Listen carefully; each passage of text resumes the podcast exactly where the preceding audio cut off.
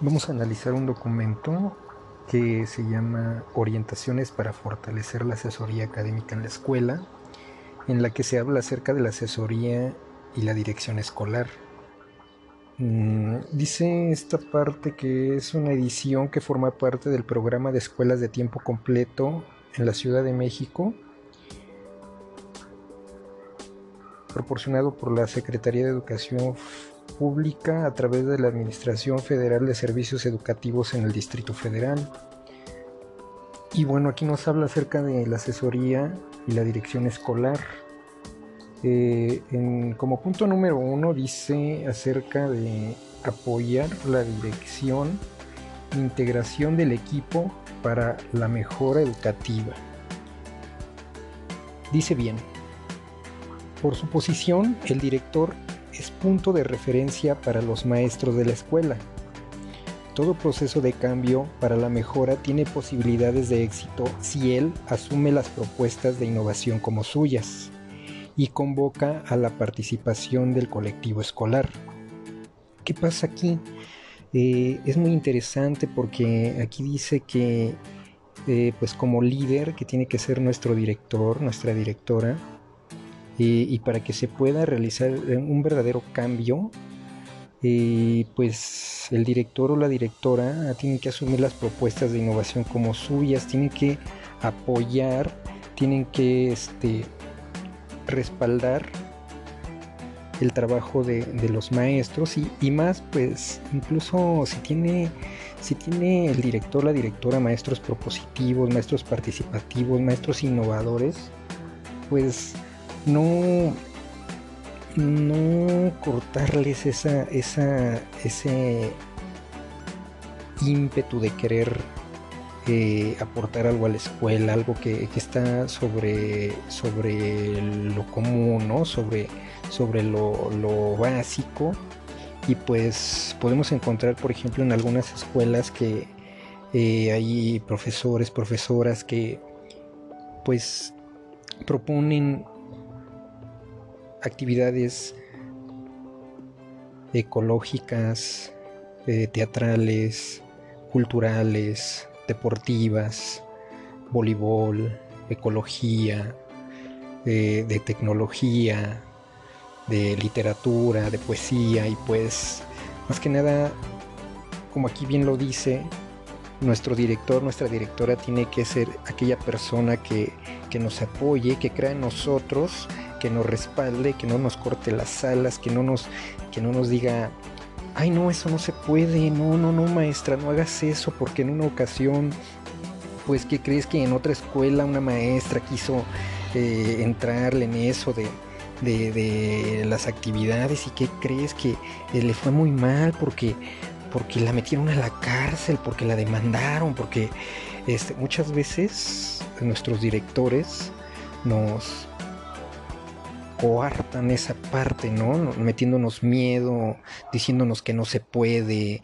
Eh, eh, a veces nosotros como maestros solicitamos un apoyo, pues no solo moral, ¿no? También como parte de, de, pues de la planeación de lo que es nuestra ruta de mejora escolar, como parte de lo que es nuestras actividades, este, nuestros proyectos, pues a veces necesitamos insumos, ¿no? A veces necesitamos, este, una parte de capital que, que, que sea bien eh, aportada ¿no? por, por cooperativa, por, por cooperaciones tal vez incluso que se puedan llegar a pedir en la escuela o bueno, no cooperaciones, pero bueno, de cooperativa que pueda pues de alguna manera respaldarte, a lo mejor no aportándote todo, pero sí integrando tu proyecto también a, parte de, lo que sería pues los planes que hay para los gastos dentro de la escuela, ¿no? Porque pues ahora sí que si no hay presupuesto también muchas veces, aunque nosotros tengamos la intención, sí es muy pesado eh, pues tratar de solventar eh, las situaciones económicas por nuestra cuenta, ¿no? Eh, podemos poner un ejemplo, a lo mejor en alguna escuela X que realizan eh, concursos de, letreo de spelling, spelling bee de inglés y pues desafortunadamente en muchos de los casos los maestros a pesar de que pues trabajan extra ¿no? Organizando, eh, buscando la forma de, de, cómo, cómo llevar a cabo el evento.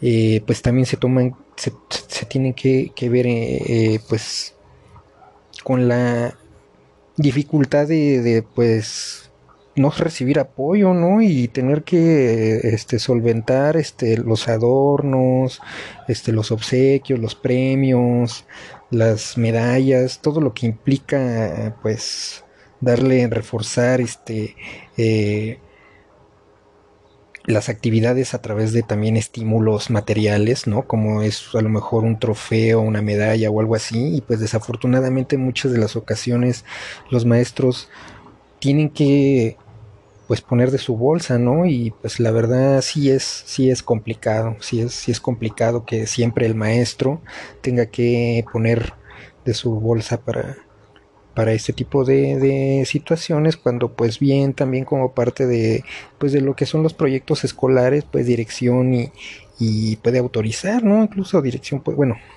seguimos este escenario es el esperado para el cambio educativo, pero su construcción es muy difícil debido a que muchas ocasiones el director enfrenta limitaciones derivadas de tareas que no son exclusivamente pedagógicas.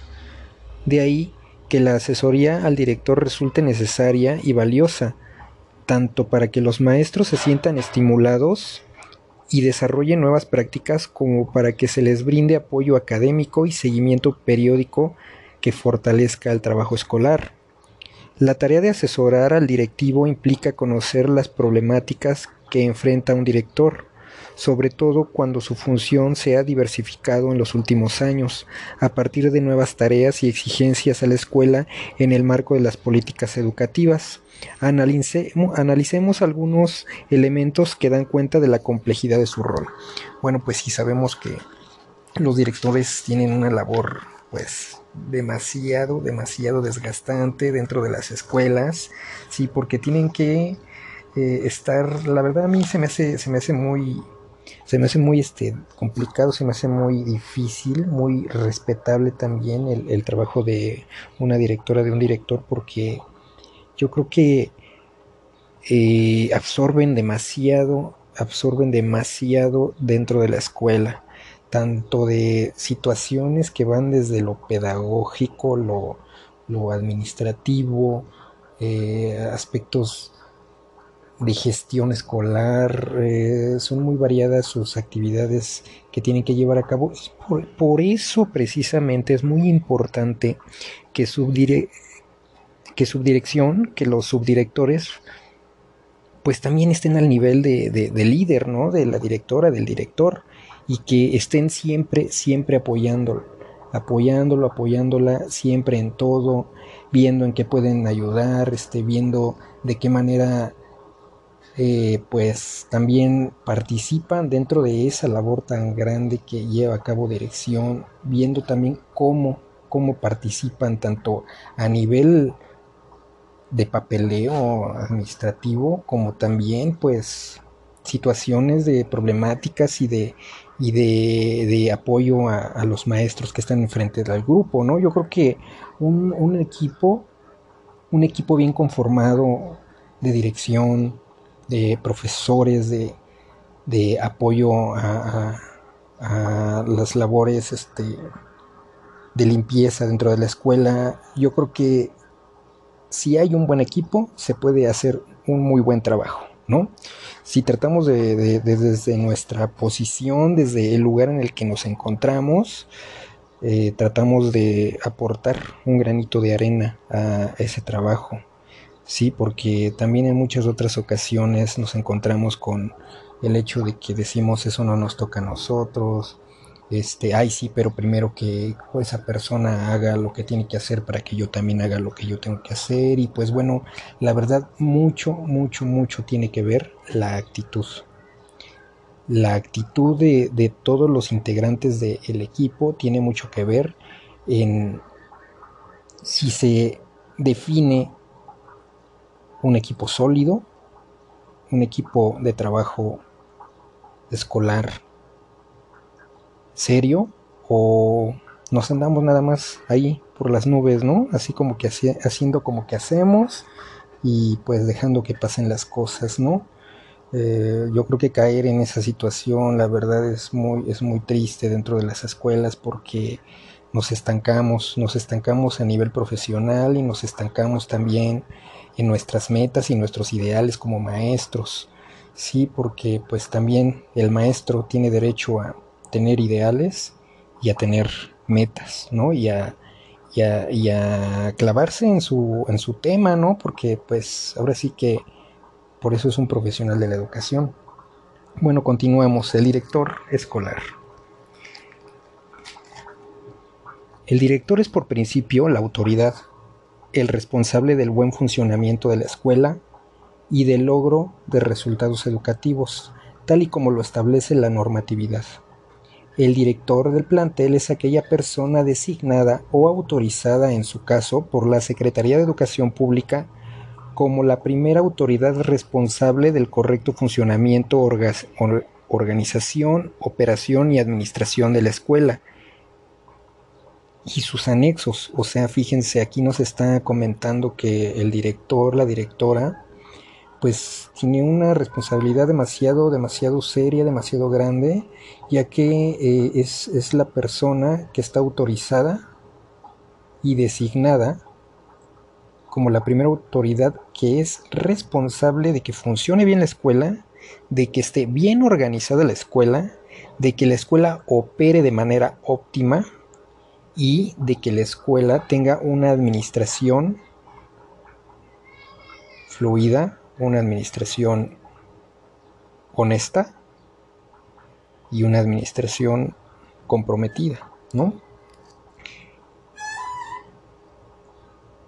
Eh, nos habla aquí acerca de una parte de lo que sería el nivel de la secundaria y pues este nos vamos a, saltar esa parte. Esta, cita que acabo de hacer acerca de, de que el director es aquella persona designada por la Secretaría de Educación Pública, la podemos encontrar en el Acuerdo 96 del Diario Oficial de la Federación, que se expidió el martes 7 de noviembre de 1982.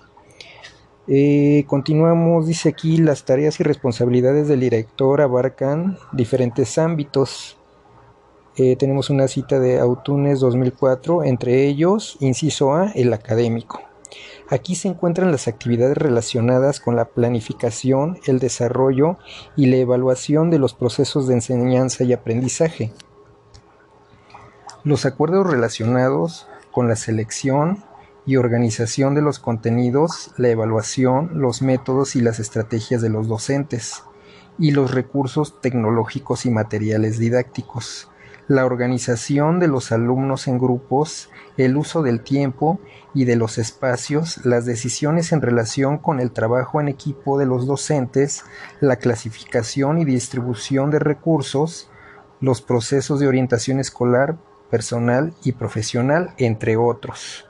¿no? Entonces esta, esta persona, eh, el director, tiene una responsabilidad académica muy grande, muy este, seria, porque pues como lo acabamos de mencionar, son algunos puntos muy importantes que siempre debe tener presente, ¿no? En cuanto a la clasificación y la distribución de los recursos, de los procesos de orientación escolar, personal y profesional, entre otros. También eh, comenta aquí este que tiene eh, responsabilidades de gestión intra e interinstitucional.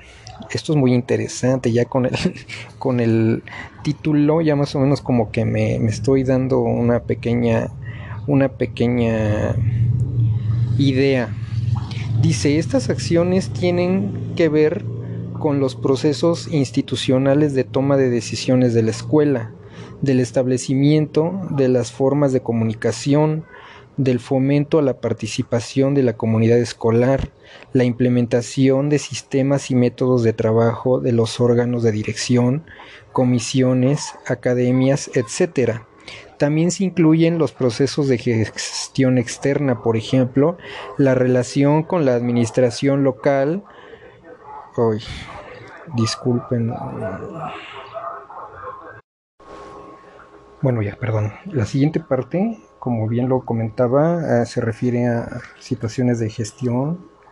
Eh, dice que también se incluyen los procesos de gestión externa, por ejemplo, la relación con la administración local, como es el caso de las legislaciones políticas,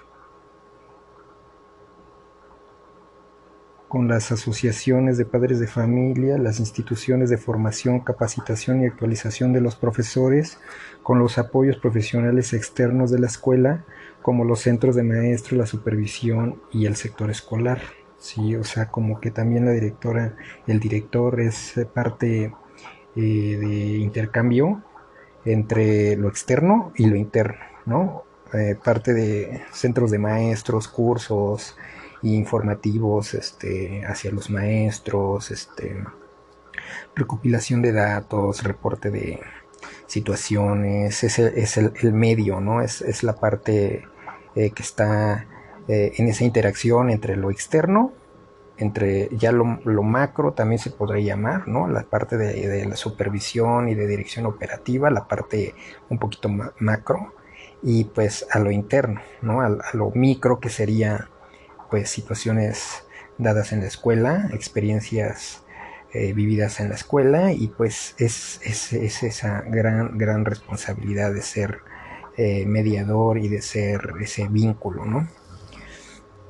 También dice que la parte administrativa, tareas relacionadas con la administración de los recursos materiales, por ejemplo, el edificio escolar, mobiliario, material didáctico, recursos tecnológicos, manejo y uso de la información, difusión, funciones propias del rendimiento de cuentas a la autoridad. Ah, recursos humanos y sistema relacional acciones vinculadas con la negociación, la resolución de conflictos, la regulación para la convivencia, el clima laboral, la administración de los recursos humanos, promoción y motivación para la formación, capacitación y actualización del desarrollo personal y profesional de los maestros. Esto también es muy interesante, el manejo de los recursos humanos. Este, acciones que estén vinculadas con negociar siempre ante los problemas, negociar. ¿Sí? Portarse como una persona neutral, como una persona objetiva, que está ahí para mediar un diálogo, que está ahí para tratar de solucionar dificultades entre profesores, entre trabajadores, entre padres de familia, ¿no? Es una persona que va a mediar, que va a negociar, que va a buscar resolver conflictos.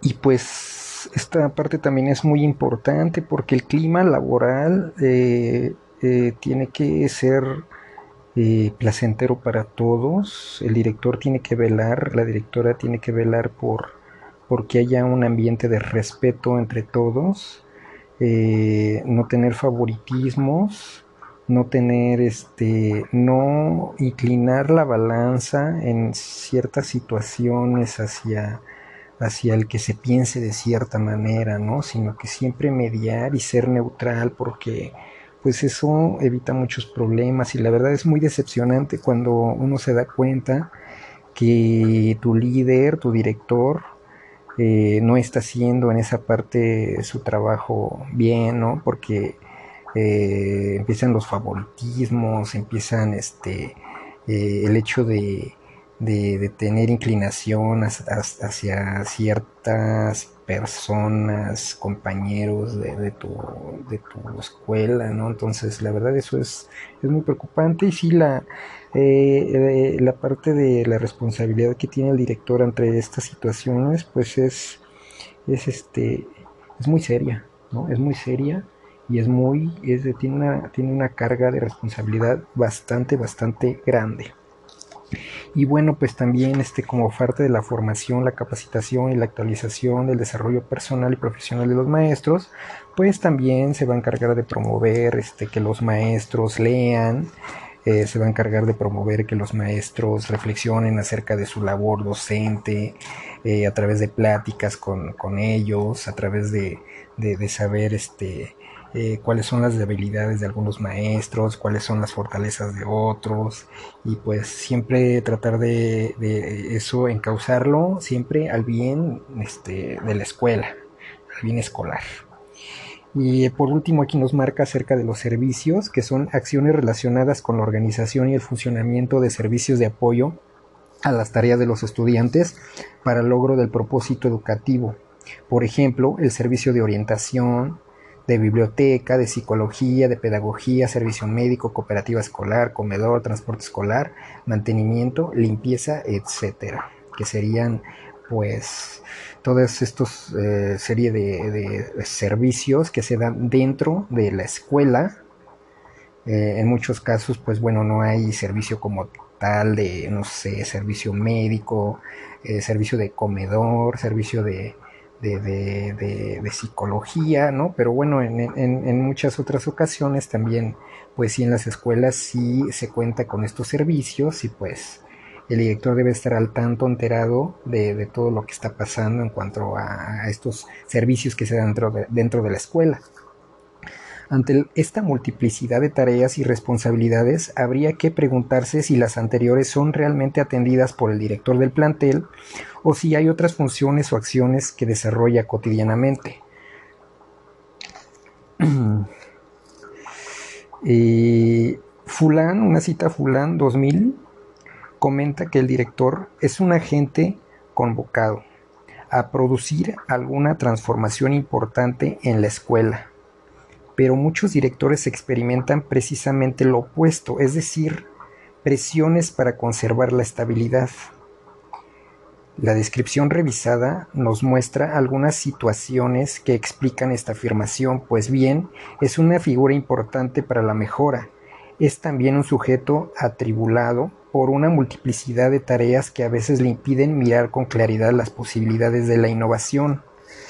Eh, pues sí, ¿no? Se puede presentar en, distintas situaciones en las que el, el, director, la directora reciba presiones para conservar la estabilidad, pero también muchas otras veces yo creo que los directores también se enfrentan a, a esa situación de, tener eh, eh, compañeros maestros que son propositivos y que más al contrario de realizar presiones para que se permanezca la estabilidad, a lo mejor una zona de confort para, para la mayoría de los involucrados ahí dentro de la escuela, pues también hay otros casos en los que al contrario, ¿no? O sea, el director eh, pues suele como que coartar eso, ¿no? Suele eh, no apoyar, ¿no? Suele este, cortarle las alas de, de, la intención que tenga a lo mejor algún maestro, precisamente ahí al contrario de,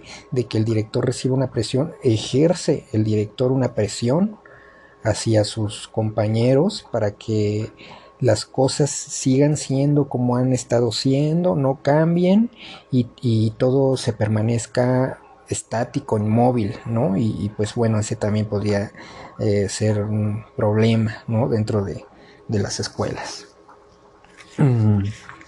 Bueno, dice aquí, Llamado a, promover el cambio educativo, muchas veces se desconcierta ante lo que se espera de su trabajo, debido a las limitaciones para realizar una tarea de corte pedagógico. El papel del asesor consiste en ayudarlo para que encuentre rutas que fortalezcan su tarea académica, sin descuidar las otras, pero que concentren su atención en el logro de los propósitos educativos de la educación básica. Entonces, ¿qué puede hacer un asesor? ¿Cómo puede acercarse a un director? ¿Cómo apoyar al colectivo docente a través del director? ¿Cuáles son los contenidos y estrategias asesoras para apoyar al director de la escuela? Exploremos algunas posibilidades de respuesta ante este desafío que enfrenta la asesoría. Y bueno, aquí ya nos comienza a hablar acerca de, lo que tendría que ser una asesoría hacia, hacia el director, hacia la directora, para para recibir una especie como de orientación en la que también el director pues no esté tan perdido en esto de lo que es todas las responsabilidades que tiene a su cargo, ¿no? Sino que al contrario, este se enfoque en ciertas problemáticas y trate de darle solución a cierta, a ciertos conflictos que hay en la escuela y siempre y cuando pues atendiendo todas las dimensiones que pudimos este, analizar aquí atrás, ¿no? Que son las dimensiones de lo, de lo que sería lo académico, lo de gestión, lo administrativo, lo de los recursos humanos y lo de los servicios, ¿no? Que, trate de, tener este, pues, un alcance que abarque eh, estos aspectos, ¿no? Para, para poder llegar a considerar que estás realizando un buen trabajo.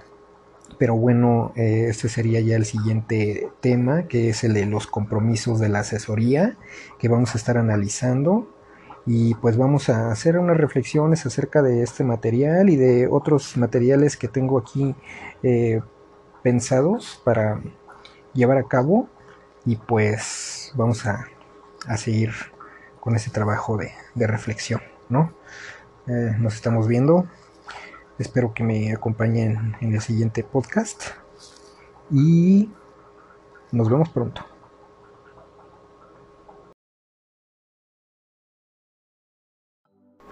Este es el segundo episodio acerca de asesoría y dirección escolar.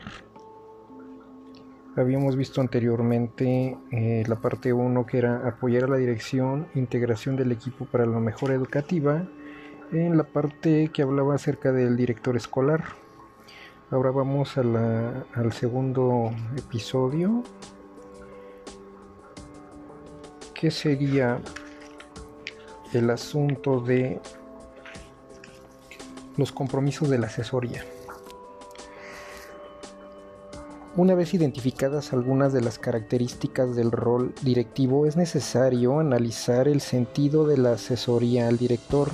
Usualmente las tareas del asesor técnico se han configurado con base en los requerimientos del sistema, en las acciones que implican la promoción de programas y proyectos dirigidos a la escuela a partir de las definiciones de la propia administración es así que, bueno, encontramos de repente que a veces los asesores llegan a las escuelas, a, las primarias, a las secundarias, a las escuelas de educación básica, ya con una especie de programa en el que están enfocados a asesorar acerca de alguna problemática, alguna temática o alguna alguna este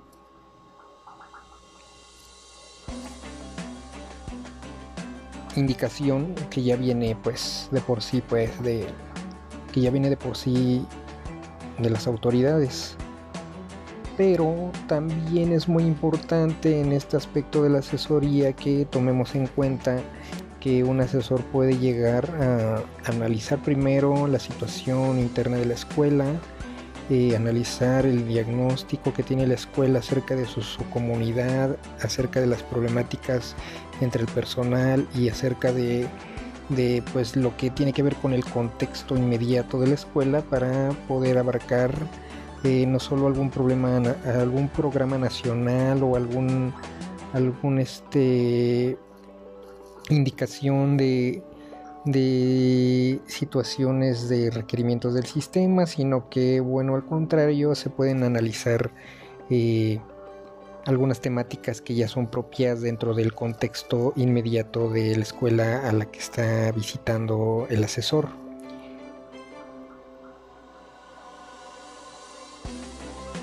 Lo que se pretende es reflexionar sobre el hecho de que las iniciativas de cambio institucional tienen mayores posibilidades de éxito si directores y maestros las comprenden, encuentran un sentido de congruencia entre las acciones del sistema y las generadas en la propia escuela. En este sentido, las acciones de asesoría tienen como propósito fortalecer académicamente a directores y maestros para que pongan en marcha las iniciativas institucionales, adaptándolas a sus necesidades, construyendo las propias innovaciones o incluso rechazando aquellas que no son pertinentes a la realidad de los centros escolares. ¿Qué significa esto? Bueno, pues que a lo mejor se, se, tiene eh, proyectado algún programa, algún proyecto. Y el asesor va a llegar a orientar acerca de la aplicación de estos programas, pero también muy importante, se tiene que adaptar a las necesidades, construir las propias innovaciones o incluso rechazar lo que no es pertinente.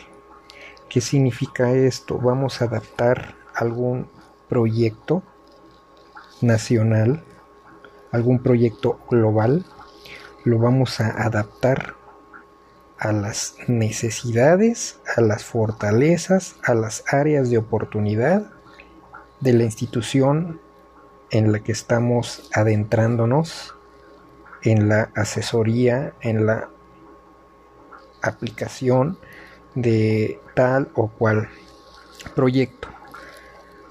La acción de asesoría para apoyar a la escuela dista del enfoque que la concibe como un acto de acudir al centro educativo para depositar las tareas que le demanda la autoridad. El enfoque que se promueve en este material entiende la asesoría como una acción de apoyo que impulsa procesos de mejora escolar que promueve la reflexión de los colectivos escolares y los orienta a tomar decisiones que fortalezcan el aprendizaje de los estudiantes y que brinda elementos a los docentes para organizar mejor la enseñanza y el aprendizaje en el aula. Eso es lo que habíamos comentado anteriormente, ¿no?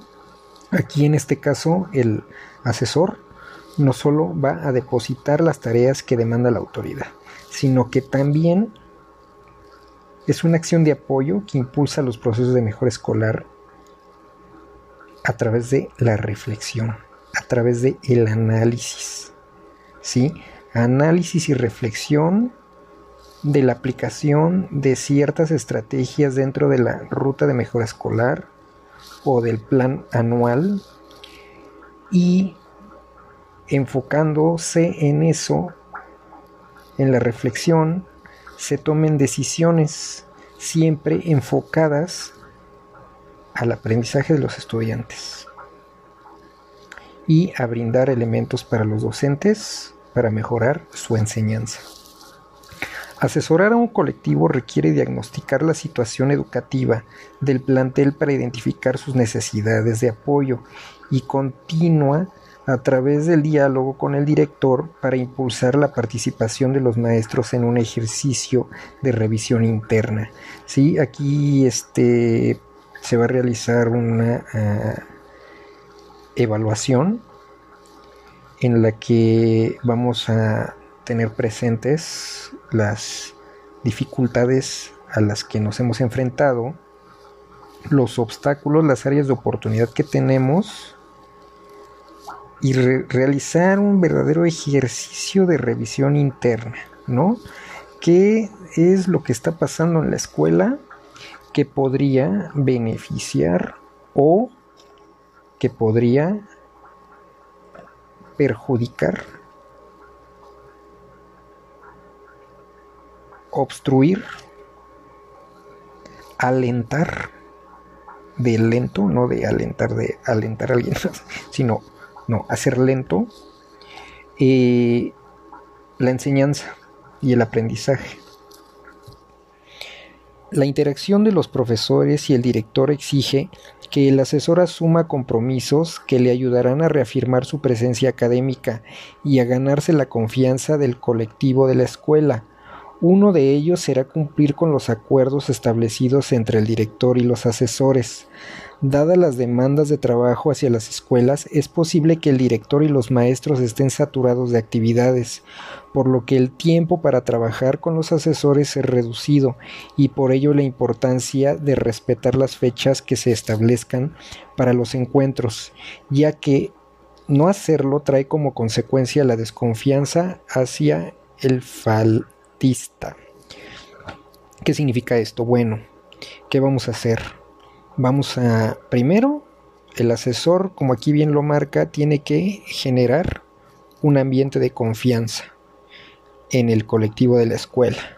¿Sí? No, llegar con una actitud de, de, que yo te vengo a enseñar todo, yo no voy a aprender nada de ustedes, yo soy el mejor, ustedes nada más van a aprender de mí, no, sino siempre un intercambio de diálogo y de aprendizaje mutuo, un, una dialéctica, ¿sí? Va y viene, va y viene entre el asesor y lo que sería todo el colectivo escolar. Eso es por un lado y por otro lado, pues si se hacen algunos convenios, si se hacen algunos, algunos acuerdos de verse en ciertas fechas o, aprovechar ciertos horarios para eh, hablar acerca de este, distintos temas, pues que todos respeten la parte de asistir y de involucrarse, ¿no? En caso de que la escuela sea la que modifique el calendario, el asesor será tolerante porque seguramente el cambio obedece más a la demanda institucional que a una decisión de directores y maestros. Sin embargo, puede darse el caso de personal poco comprometido con la mejora que promueve modificaciones en la agenda. Si se detecta esta situación, el asesor tiene el derecho de plantear a la escuela de manera respetuosa el cumplimiento de lo acordado, ya que el asesor compromete la energía institucional y personal y sacrifica, sacrifica perdón, el tiempo de otros beneficiarios de su apoyo.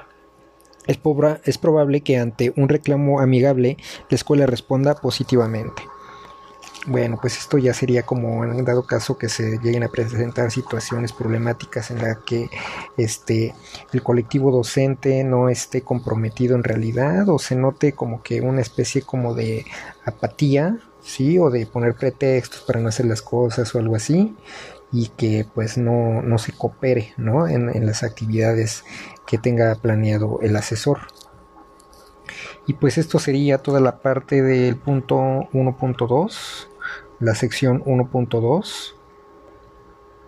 Otro asunto no menos importante para asegurar la confianza es la puntualidad del cumplimiento de la agenda, así como la previsión con respecto a los contenidos e instrumentos que utilizarán en las reuniones, procurando que los materiales, lecturas o documentos de análisis que se hayan comprometido estén en el tiempo que se requieren para llevar efecto las reuniones de trabajo. Sí, todo esto, todo el trabajo que se realice junto con el asesor siempre tiene que estar sustentado y tiene que estar respaldado en documentos, eh, lecturas, materiales que se tienen que leer y analizar. Y bueno, esa sería la parte 1.2 de los compromisos de la asesoría con respecto a el trabajo dentro de un plantel educativo en el siguiente episodio veremos 1.3, la asesoría y la resistencia al cambio. Uy, ese va a estar muy bueno. Espero que continúen con la escucha de los capítulos y nos vemos en el siguiente que va a hablar acerca de qué pasa, qué pasa con la resistencia al cambio. Porque pasa muy seguido, ¿eh? Pasa muy seguido.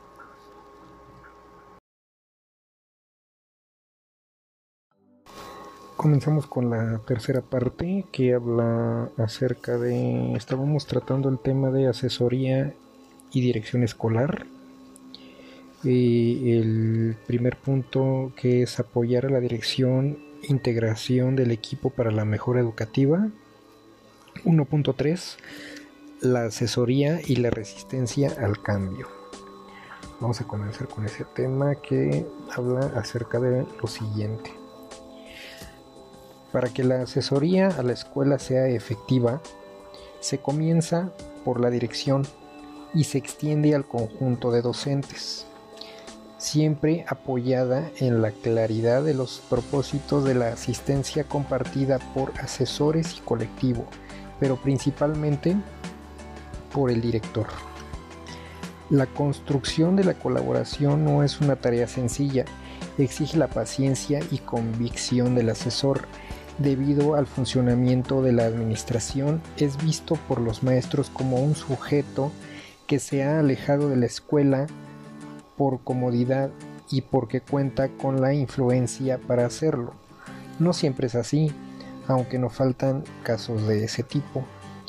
Bueno, aquí nos habla para comenzar acerca de que lo primero, lo primero, ¿quién debe tener claridad de los propósitos con respecto a la asesoría? Pues es el director. Eso, primero. Ya entre la comunicación, entre la, el intercambio de ideas, opiniones y observaciones entre el asesor y el director, eh, bueno, pues ya se encargarán de también transmitir esa claridad de los propósitos hacia el conjunto de docentes para que todos puedan colaborar. La posición que ocupa el asesor dentro la zona no le otorga legitimidad inmediata ante los maestros. Esta proviene de su trayectoria profesional, muchas veces conocida por el conjunto de docentes, de ahí que su capacidad de convocatoria estará asociada al reconocimiento que sus pares le otorguen por su historial profesional. Por otra parte, el asesor desempeña una función que opera como una mediación entre las tareas y demandas que la administración educativa exige a las escuelas a través de la supervisión y que dadas las características de la autoridad educativa se identifica por el desencuentro permanente entre las iniciativas de cambio promovidas por la administración y las condiciones de trabajo de los docentes. Y bueno, pues aquí estamos observando que este la capacidad de convocatoria del asesor estará dependiendo de, pues aquí prácticamente lo dice, de la trayectoria, del respeto y de la amabilidad con la que el asesor eh, se refiera hacia, hacia la directora, hacia el director o hacia los profesores. Coyunturas políticas, nuevas necesidades de la administración, impaciencias en cuanto a resultados educativos y relevos en los mandos institucionales son factores que contribuyen a la realización de acciones que se sobreponen a iniciativas ya enviadas a las escuelas y exigen el desplazamiento de las mismas o envían al olvido las existentes, generando un halo de desconfianza entre los directores y maestros de la escuela. Las más de las veces la desconfianza ha sido tachada como resistencia al cambio, como si se tratase de conductas negativas más que de reacciones lógicas ante los cambios propuestos, a veces inconscientes y poco claros, pero sobre todo carentes de una estrategia para construir significados con los operadores y destinatarios, es decir, con los asesores y los maestros. Creo que aquí es muy importante esto, ah, este, este inicio de, de, eh, que se está tratando de la resistencia al cambio como desconfianza. Eh, me parece muy importante porque eh, a veces no los maestros como tal a veces no nos sentimos como eh, partícipes de los nuevos cambios, ¿no?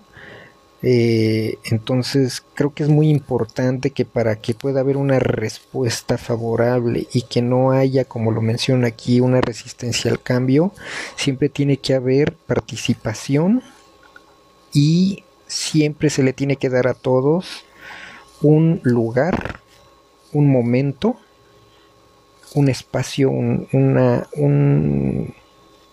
una oportunidad de, con base en los propósitos principales, con base en los propósitos generales, puedan participar los maestros y las maestras de forma activa, de forma propositiva, que se sientan parte de ese cambio, no que se sientan que están siendo eh, instruidos para realizar un cambio. No, no, no, no. Eh, sí están siendo instruidos, pero también están siendo partícipes. Están evaluando también situaciones personales de ellos. Están proponiendo también eh, ideas particulares de cada quien.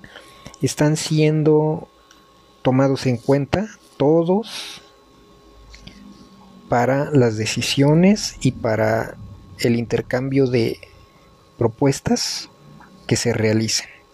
Yo creo que si, si se apuesta por, por ese camino, eh, los maestros van a responder de manera favorable porque se están sintiendo incluidos, se están sintiendo importantes y se están sintiendo partícipes, se están sintiendo con voz en el momento en el que se tenga que decidir algo, se tenga que opinar acerca de algo, eso es muy importante. Una asesoría para la mejora tendría que partir de la comprensión de estas conductas y de una lectura de la realidad escolar que permita identificar los saberes ya existentes en los colectivos, como fruto de la permanente demanda de cambio e innovación. Si bien el programa curricular por competencias tiene aspectos novedosos para el quehacer de los docentes, también incluye elementos de continuidad con los planes y programas de estudio anteriores, por ejemplo, al promover un aprendizaje significativo acercando a los contenidos de la escuela a situaciones de la vida real no puede olvidar el sentido y los alcances del enfoque comunicativo del español, que es parecido al actual enfoque de la enseñanza de la lengua en el modelo por competencias. Eh, como vimos, como hacemos la reflexión siempre acerca de los nuevos planes y programas, siempre vamos viendo que no se desengancha de lo anterior, siempre eh, se va llevando a cabo una, una evolución con respecto a, las nociones, el paradigma, los conceptos que se manejen dentro de la educación, pero siempre conectado y de una forma progresiva, no desfasado. ¿sí? El hecho de que, tenemos nuevos planes y programas, el hecho de que tenemos nuevas este, formas de organización, no significa que lo de antes se haya quedado por completo atrás, sino que todo está conectado y todo está fundamentado, todo está eh, establecido sobre una evolución. Como bien lo menciona aquí, no podemos hacer a un lado que el enfoque comunicativo del español está directamente relacionado con el enfoque de la enseñanza de la lengua y de las competencias comunicativas. Entonces todo, todo, todo tiene relación y solamente se van agregando nuevas ideas, nuevos conceptos o se van afinando ciertas nociones, ciertas, ciertas este, ideas. Pero todo, todo, todo obedece a una conexión progresiva. Es erróneo el planteamiento de que todo es nuevo. Primero el asesor deberá entender el desencanto que puede promover una iniciativa nueva y considerar que no se le abrirá de inmediato las puertas de la escuela. Necesita construir un acceso que inicia al dialogar con el director sobre los alcances particulares de la asesoría en la escuela. Y bueno, esta es la parte 1.3 que habla acerca de la resistencia al cambio y de qué manera eh, el asesor tiene que tener esa parte de mm,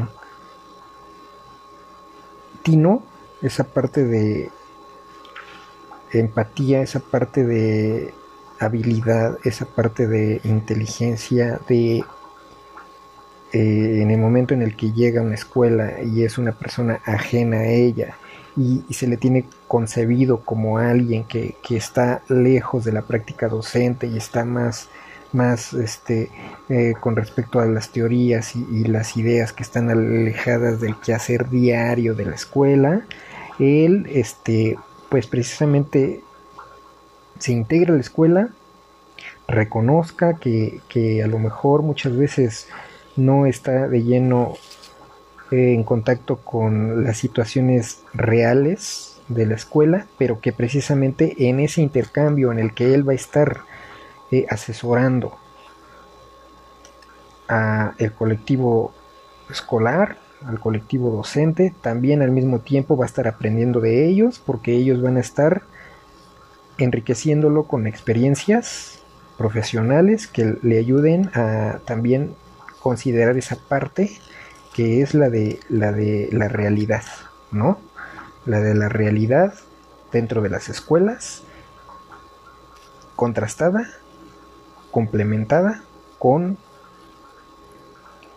las ideas de los proyectos, las ideas de los programas diseñados de forma teórica y en esa dialéctica, en esa praxis, se afine y se ajuste, ¿no? Yo creo que si, todos este, se sienten importantes en este proceso, eh, no va a haber problemas de resistencia al cambio, siempre y cuando se integre a todos, se incluya a todos y se les haga valer. En el siguiente eh, segmento vamos a hablar acerca de 1.4, aprovechar las puertas externas de la escuela. Vamos a ver eh, qué trata ese, esa parte y ya con ese concluiríamos el punto número uno que es el de apoyar a la dirección, integración del equipo para la mejora educativa y vamos a comenzar a analizar acerca del el tema de aprovechar las puertas externas de la escuela para poder pasar ahora sí al punto número 2 que es asesoría al colectivo docente. Eh, pues sí porque no solamente se le va a llevar asesoramiento a el director, sino también eh, como parte de las actividades del asesor, pues va a ser también involucrarse, inmiscuirse en las, en las prácticas de los profesores y también pues de cierta forma brindarles esa asesoría que necesiten los maestros, ¿no? Entonces, bueno, terminamos este segmento.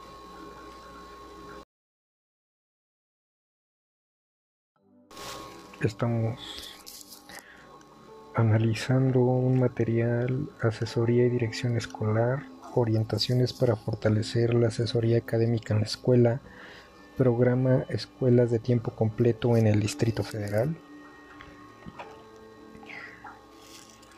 Estamos abordando el punto número uno, apoyar a la dirección, integración del equipo para la mejora educativa eh, la parte 1.4, aprovechar las puertas externas de la escuela. Habíamos analizado anteriormente este, algunos puntos clave acerca de el director escolar, compromisos de la asesoría y la asesoría y la resistencia al cambio. Vamos a comenzar con esta última parte del punto 1, apoyar a la dirección ya que el siguiente ya sería el punto número 2, asesoría al colectivo docente. Pero bueno, vamos a comenzar con aprovechar las puertas externas de la escuela.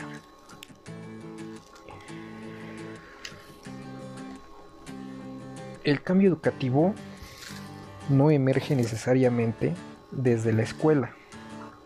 El ejercicio solidario de la docencia inhibe la capacidad de experimentación de los docentes. Claro que existen escuelas que impulsan desde dentro procesos de mejora o innovación, sin embargo el asesor se dirige a diferentes escenarios, algunos con personal docente motivado por un director o por la existencia de líderes de opinión capaces de promover la participación de los compañeros, pero, pero, las, pero las más de las veces en los ambientes escolares impera la rutina, aquí dice, según, y el director enfrenta diversas situaciones de conflicto. Situaciones de conflicto. Vamos a analizar esta parte porque dice que en la mayor parte de las veces cuando los asesores llegan a las escuelas eh, se encuentran con ejercicio excesivo, ejercicio solidario excesivo. ¿Qué significa eso? Eh, que están ya ajustados, bueno, es lo que yo entiendo, no sé, pero bueno, este, ya las personas están acostumbradas a apoyarse de manera de sobremanera, entonces por lo tanto inhibe la capacidad de experimentación de los docentes, supuestamente aquí dice, ¿no? Y qué bueno que es bien cierto que existen escuelas que impulsan desde dentro procesos de mejora. Eh, el asesor pues tiene que estar preparado para todos los escenarios con los que pueda enfrentarse. Eh, dice aquí que tal vez a lo mejor eh, el personal docente puede estar motivado. Vamos a reflexionar aquí a ver qué está pasando en nuestra escuela.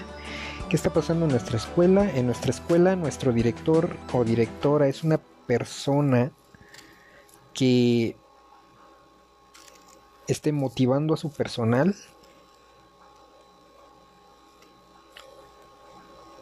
o hay una persona dentro de la escuela que es un líder de opinión, aquí lo mencionan como líder de opinión, o sea que influye por sobre por sobre los demás profesores, a lo mejor eh, no, no, siempre el, el, líder, el que, el que influye en la opinión de los compañeros maestros es siempre el director o la directora, ¿no? En muchas otras ocasiones es algún profesor tal vez que pues dada su, su, su respeto, su, su confianza con los demás compañeros, eh, pues se convierte en un líder de opinión y que sea capaz de promover la participación de los compañeros. Eso es muy importante.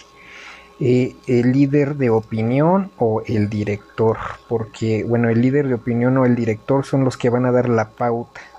Y si no, el asesor no se gana primero a estos dos personajes, va a ser muy difícil que los demás compañeros maestros eh, le respondan de la misma forma, ¿no? Entonces dice aquí que tenemos que analizar si los ambientes escolares eh, en el que estamos trabajando eh, impera la rutina y hay muchos problemas o por el contrario es una institución, una, una escuela que que no está pasando por estas dificultades, ¿no? De rutina y de conflictos. Eh, nos hacen una cita aquí, Stoll, 1999.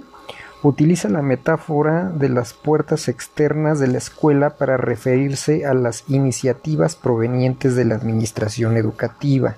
Entonces vamos a ver, eh, nuestro título es aprovechar las puertas externas de la escuela, aprovechar aprovechar puertas externas. Y aquí nos dice que es una metáfora en la que se refiere a iniciativas que provienen de la administración educativa, tales como un nuevo modelo curricular. Puede ser, puede ser que esta persona realice, llegue a la institución, este asesor llegue a la institución a realizar una evaluación externa, Mm, también puede ser que estén llevando a cabo la visita de la supervisión o que a lo mejor el asesor está ahí por algún plan, problema planteado por la comunidad como situaciones que invitan a los profesores a reflexionar sobre sus prácticas y los resultados educativos en, los planteles escolares y a generar iniciativas de mejora. O sea, pueden ser diversos factores por los que el asesor está dentro de la escuela.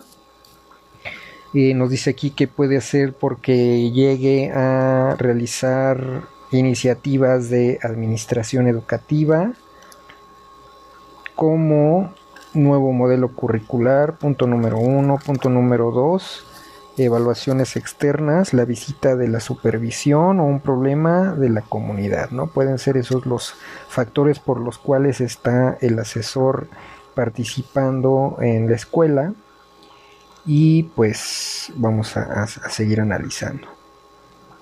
La posición del asesor como agente externo a la escuela lo convierte en una instancia de apoyo que puede involucrarse en la escuela alrededor de los temas de mejora institucional. Veamos el caso de la reforma curricular. Si bien se ha desplegado muchas actividades de capacitación, la mayoría no van acompañadas de una interacción permanente con los maestros. No es suficiente la revisión de los planteamientos generales en torno a las competencias.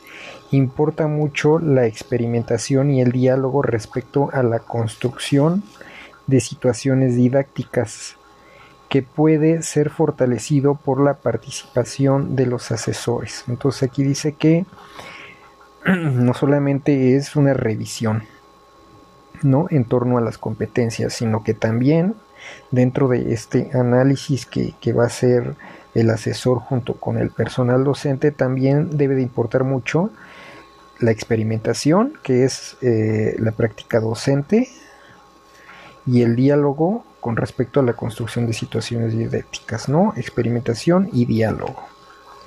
Un asesor que se dirige a escuela debe contar con el respaldo de la supervisión y avanzar hacia el plantel siempre en el marco de las decisiones y acuerdos de mejora educativa tomados por el supervisor y los directores en reuniones de zona. Entonces aquí también está hablando acerca de no nada más de el director, sino que también el asesor eh, tiene que tener el respaldo de supervisión, ¿no? Y los directores que hayan sido informados anteriormente eh, con respecto a alguna algún, algún, alguna participación de asesores en las juntas de zona. La presencia del asesor debe ser vista desde la dirección como una acción derivada de un proyecto más amplio de fortalecimiento de las escuelas. El director tendría que ver en el asesor a un auxiliar. A ver, aquí vamos. Aquí hay unas ideas muy importantes un apoyo derivado del respaldo institucional, de la supervisión, pero que participa en las tareas de plantel a través de las rutas que promueve el director en la escuela. Si es el supervisor quien asesora, conviene que lo haga en el marco de una política de zona, o sea, el supervisor en cada una de sus zonas siendo la asesoría una de las expresiones de su respaldo a directores y maestros. ¿Qué significa esto? Que asimismo también el supervisor puede ser asesor. Primer caso, el asesor es un auxiliar que está respaldado institucionalmente por el supervisor pero que participa en las tareas del plantel a través de las rutas que promueve el director de la escuela. O sea, todo, todo lo toma en cuenta. Rutas de acción del director o la directora y también orientaciones del supervisor. En el caso de que el supervisor sea el asesor, va a estar asesorando, como aquí lo dice, convenientemente a las escuelas de su zona escolar y siendo la asesoría una de las expresiones de su respaldo a directores y maestros. Eh, yo considero que, que sí esta parte de observar al supervisor como un asesor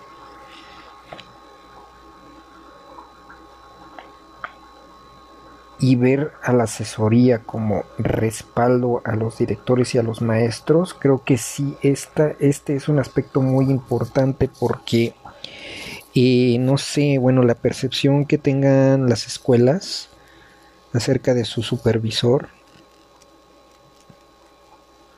no siempre es esta, no siempre es como una asesoría y un respaldo a directores y, maestros, ¿no? Entonces, si en la zona el supervisor no está llevando a cabo ese rol adecuadamente, también va a ser muy complicado que la escuela le, le, le abra las puertas al supervisor y por el contrario van a, a percibirlo como una persona que va a juzgar.